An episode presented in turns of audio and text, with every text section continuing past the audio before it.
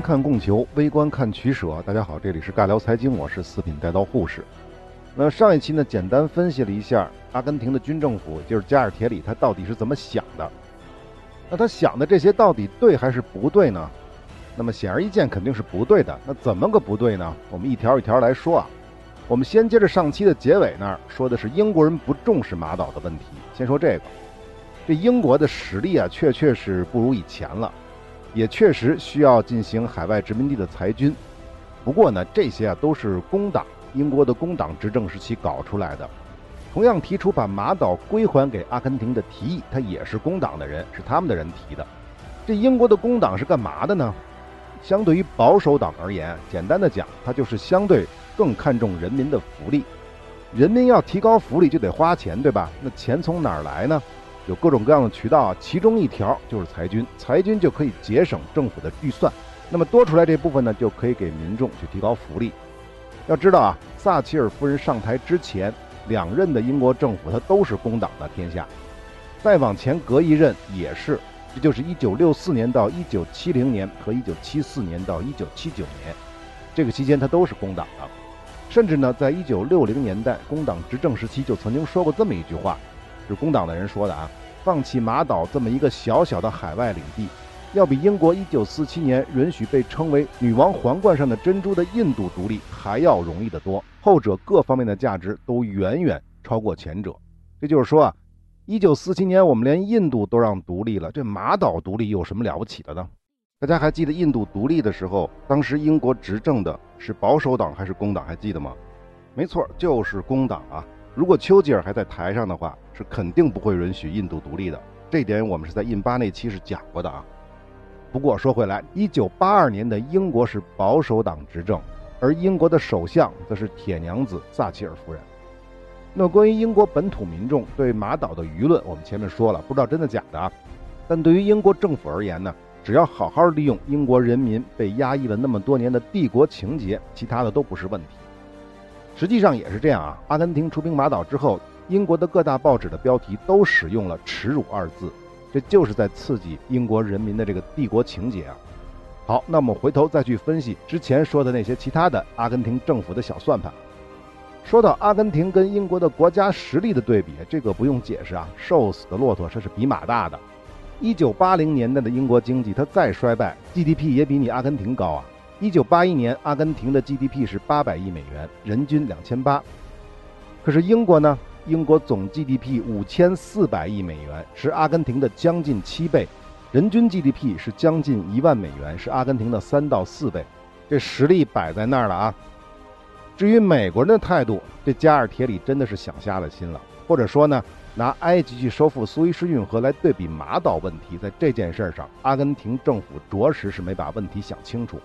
那可是五十年代啊！五十年代的大英帝国余威尚在，对美国的威胁尚在，而这会儿已经过去三十多年了，英国的海外殖民地基本上都不存在了，剩下的都是那些什么大西洋啊、太平洋啊、印度洋上的小岛，比如什么百慕大呀、直布罗陀啊、圣赫勒拿呀、英属维尔金群岛啊这种。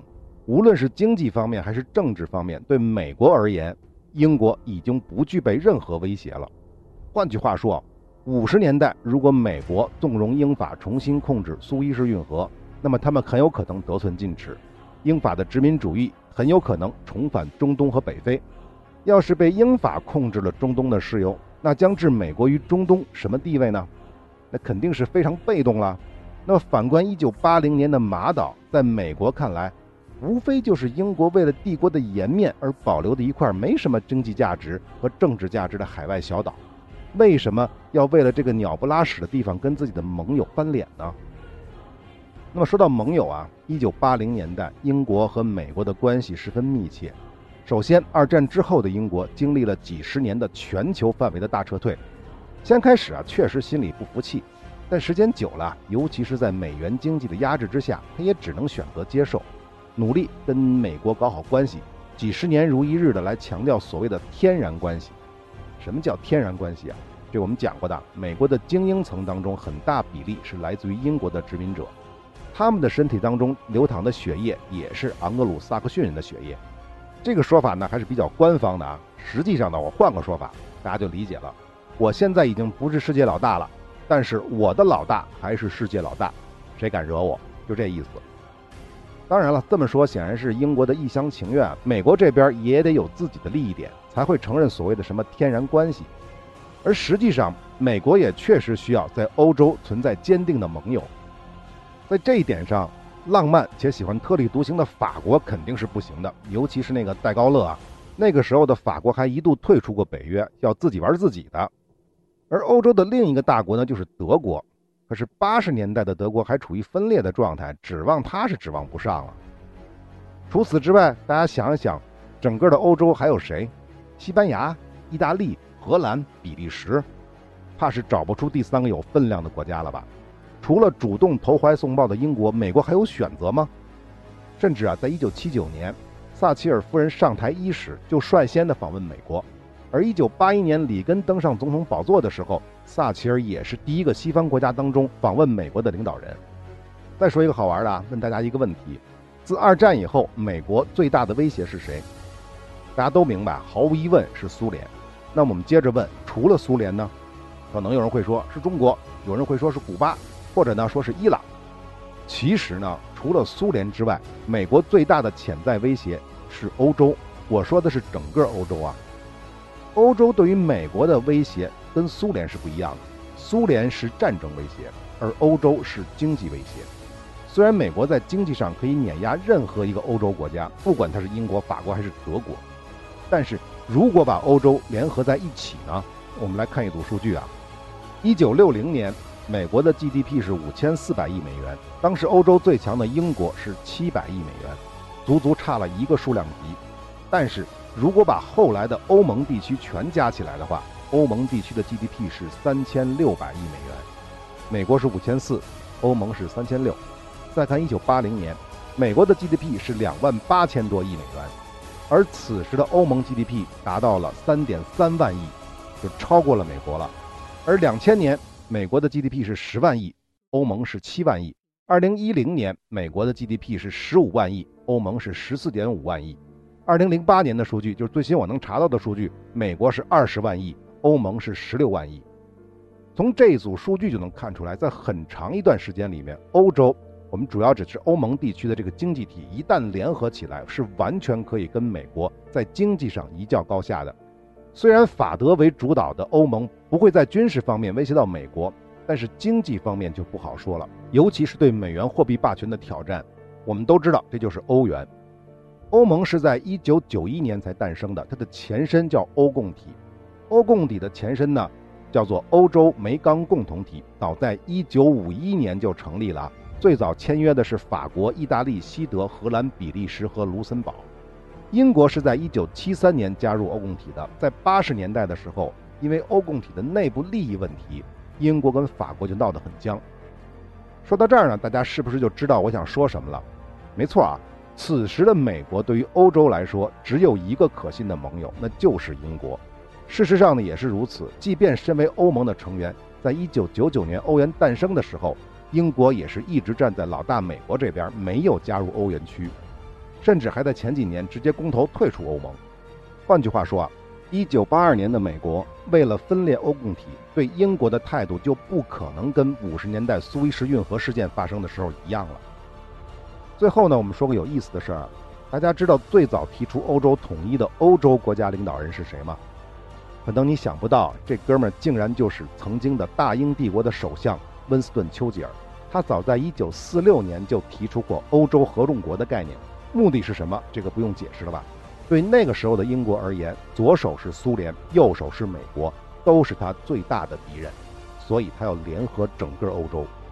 但是真的到了大英帝国没落的时候，英国反而要退出欧洲，也是一个道理。好，说了这么多，大家是不是应该就明白了？在一九八二年这个时点上，对于美国而言，阿根廷的重要性可比英国差太远了。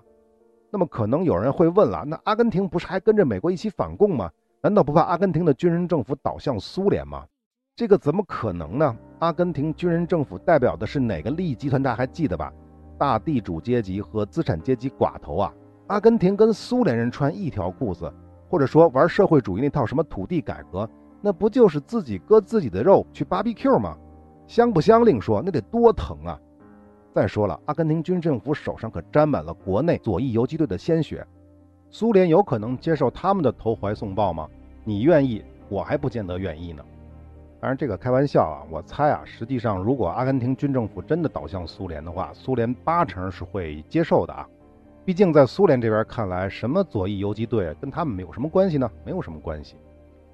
事实也是这样啊。马岛开战之后，苏联和他屁股后面的这些华约各国一直保持的是中立，虽然在口头上一直谴责英国使用武力，但身体呢却非常的诚实。安理会在表决英国提出的要求阿根廷立即停止敌对行动、从马岛撤军的决议当中呢，苏联人投的是弃权票。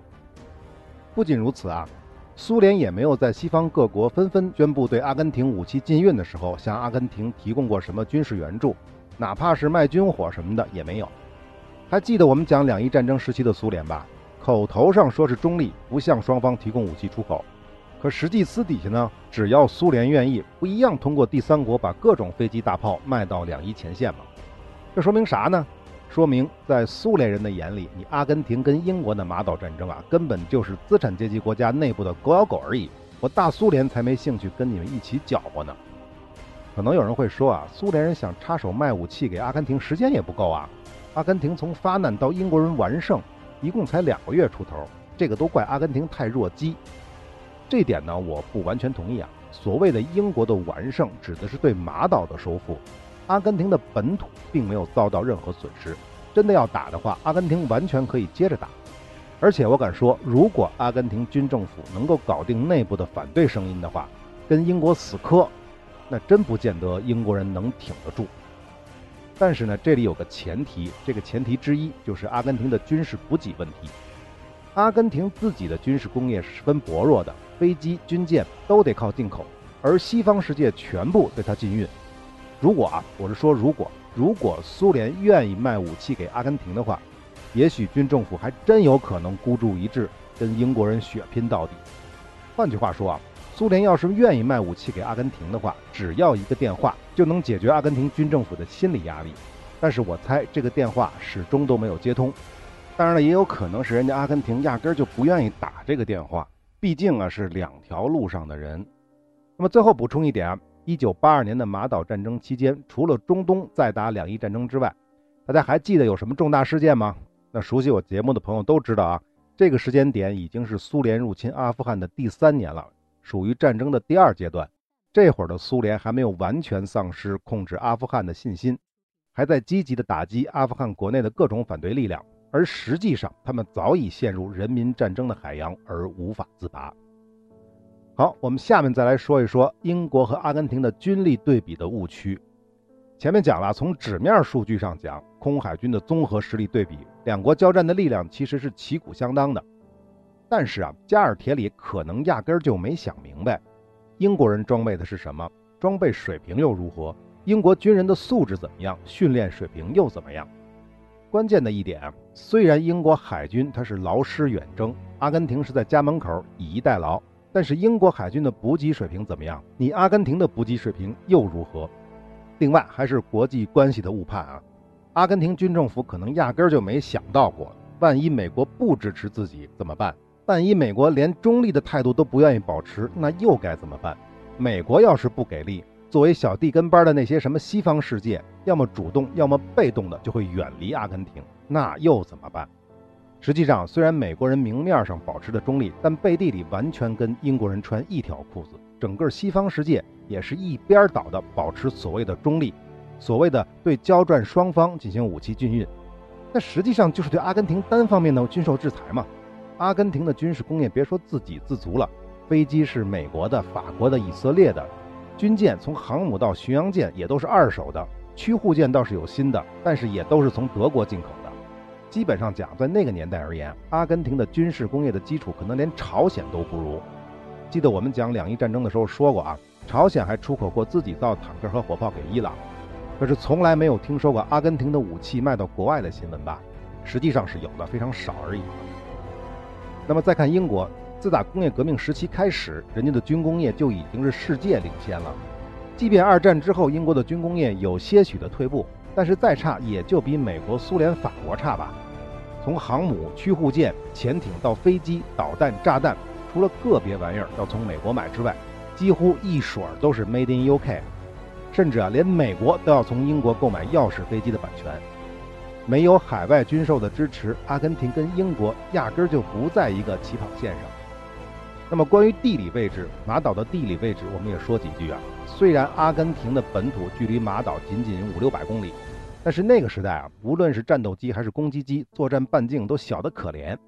比如，阿根廷的主力就是我们前面提到的法制的超军旗和 A 四天鹰这两款攻击机，纸面数据作战半径只有四百到五百公里，而且阿根廷的机场也不可能都贴着海岸线最近的地方修，对不对？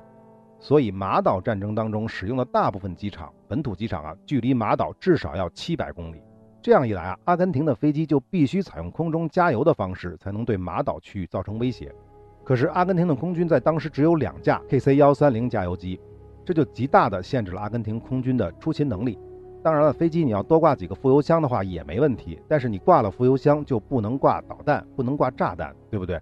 就会影响你满弹出勤的能力了。因此啊，在马岛战争期间，阿根廷的几百架飞机只能在国内转悠，保护沿海的领空。想对付马岛的英军，这么远的距离，一次能出动的架次是十分有限的，完全形不成特别大的规模。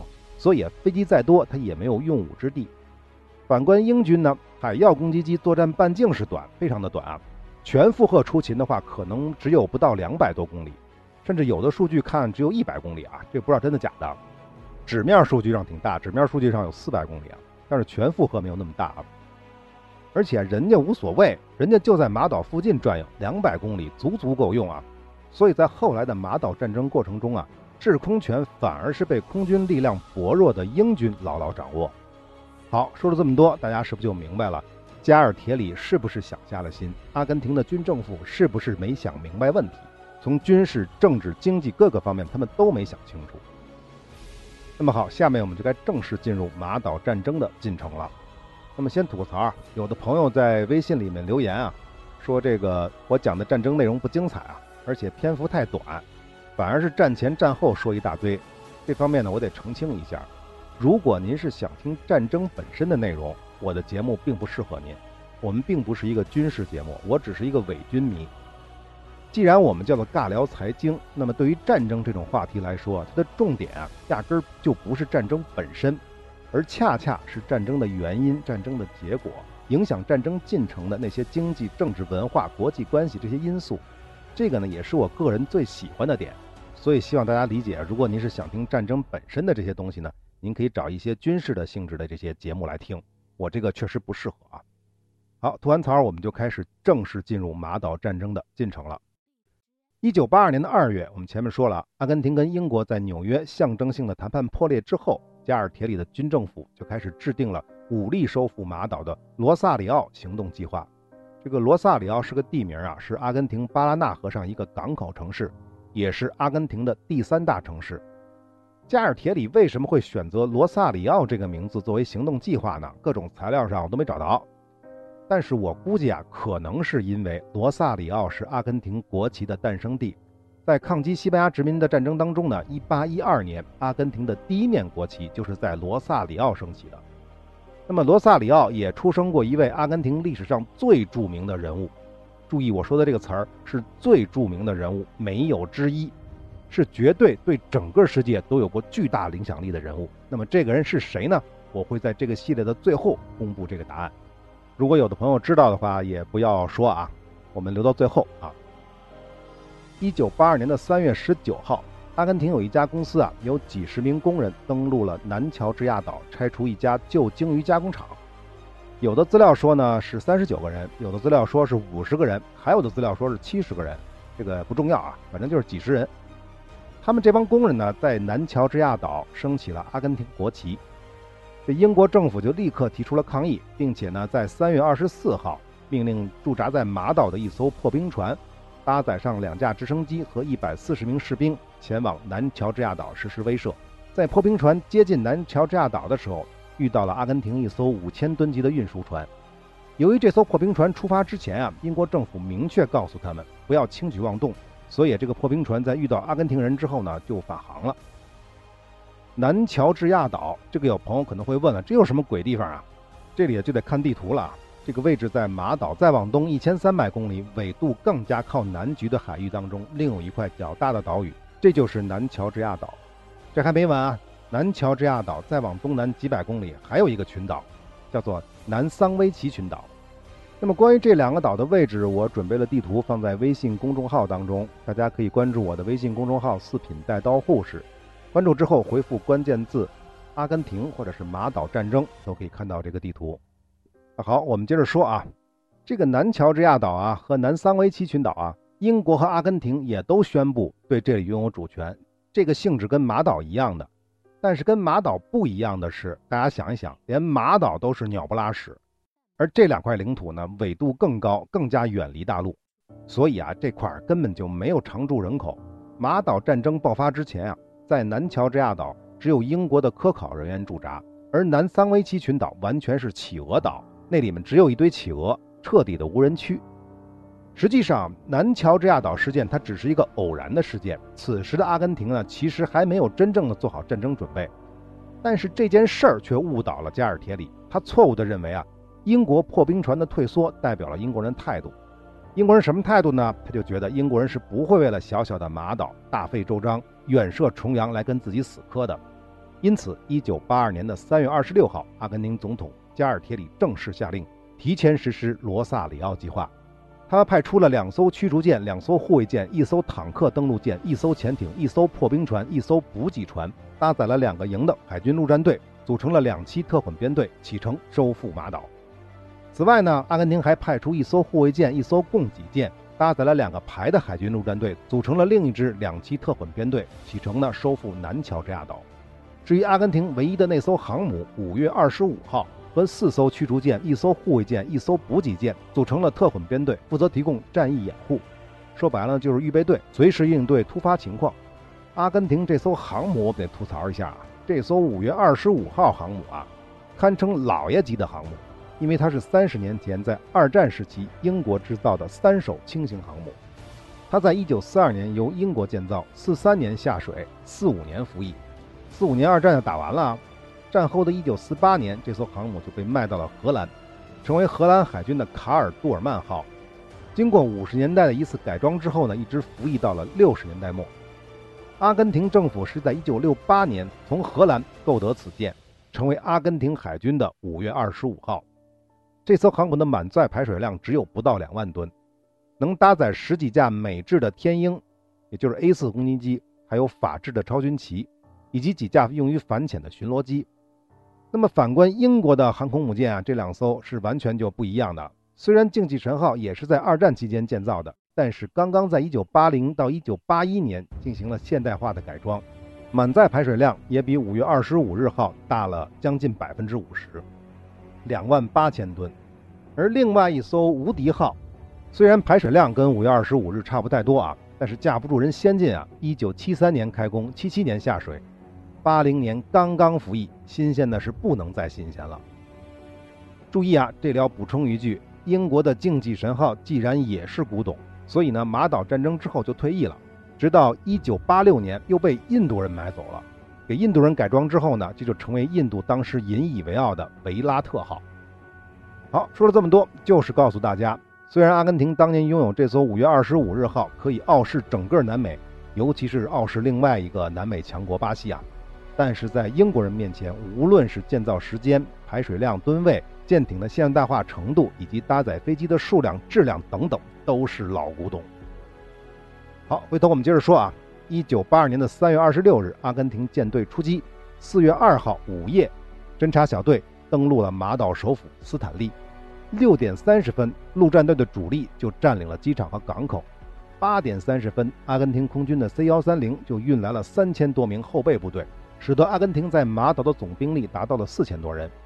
九点，面对二十多倍的敌人，驻守马岛的英国官兵一百八十一人随即投降。另一个资料说呢，是海军陆战队的八十四人投降，那可能是马岛这儿的官儿比较多吧。好，前面说了啊，马岛大部分地区其实是无人区，所谓的马岛居民啊，基本上都住在首府斯坦利港。拿下斯坦利港，其实就意味着拿下了整个马岛。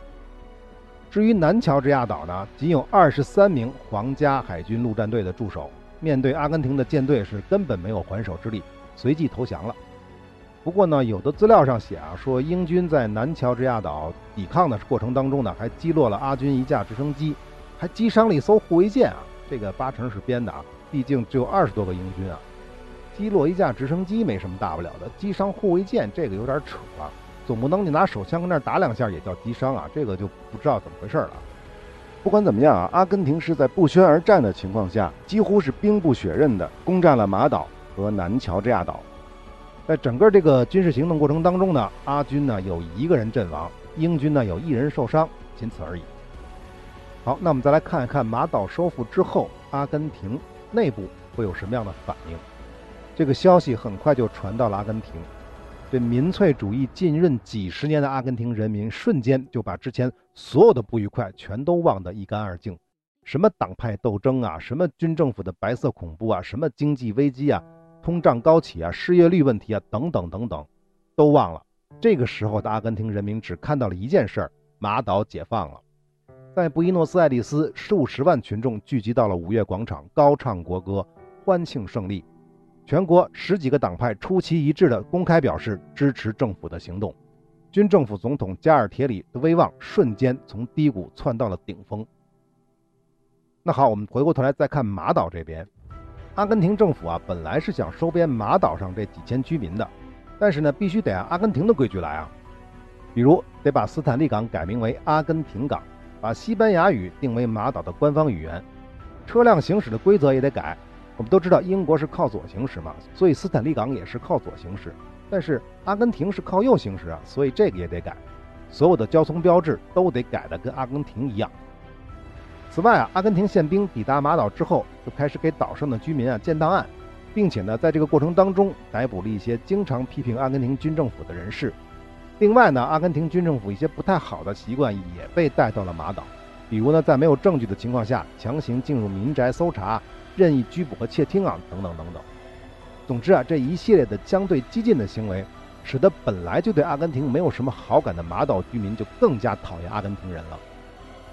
除此之外呢，阿根廷还要防范英国人的反扑啊，所以就加强了马岛的防御。但是呢，除了海军的正常部署之外，马岛有个比较大的麻烦，就是机场的问题。前面我们说过，马岛距离阿根廷本地的军用机场最近的要七百公里。本土的空中力量根本就不可能罩得住马岛，所以就必须在马岛部署空军。可是呢，这里的机场啊，并不是军用机场，跑道非常的短，不能起降阿根廷的主力战机，比如说幻影这类的都不行，只能部署像 C 幺三零这样的短距起降运输机以及轻型的攻击机。所以呢，阿根廷空军就把几十架普卡拉式轻型攻击机派到了岛上，执行近距离的空中支援任务。而阿根廷海军呢，则派出了一些有攻击能力的教练机进驻马岛。这个普卡拉攻击机，我们稍微说两句啊。为什么呢？因为这是少有的阿根廷自己生产的飞机。不过呢，作为1969年试飞、1974年投入生产的阿根廷自产的飞机，它竟然也只是一种螺旋桨飞机，战斗力是十分有限。可是即便是这样，普卡拉包括发动机在内的很多关键部件。也都不是阿根廷国产的，而是需要从法国等西欧国家进口。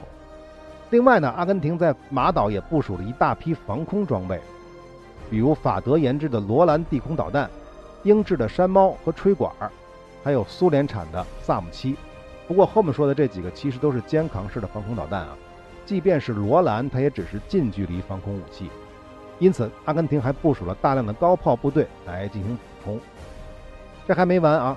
阿根廷把空海军大部分的战机都派到了南部的那些能够够得上马岛的军用机场。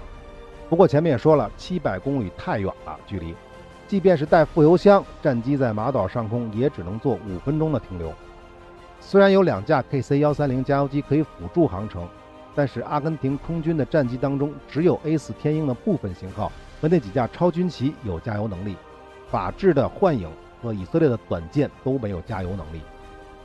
注意啊，A 四的天鹰和昭军旗都是攻击机，没有太强的空战能力，而具备制空能力的幻影和短剑是无法在马岛上待多久的，所以就成了真正意义上阿根廷在马岛的幻影和短剑。啊，这是个谐音梗啊。好，这个就是阿根廷出兵马岛的过程了。那么今天时间也差不多了，下面一期我们再来说英国人的反应会如何。我们下期再见。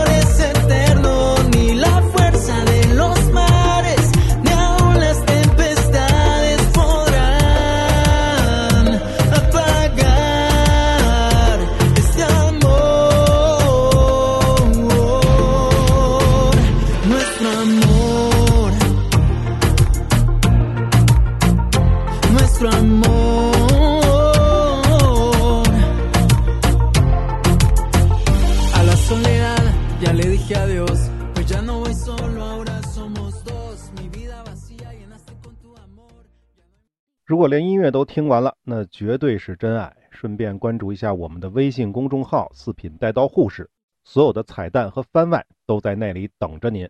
我们不见不散。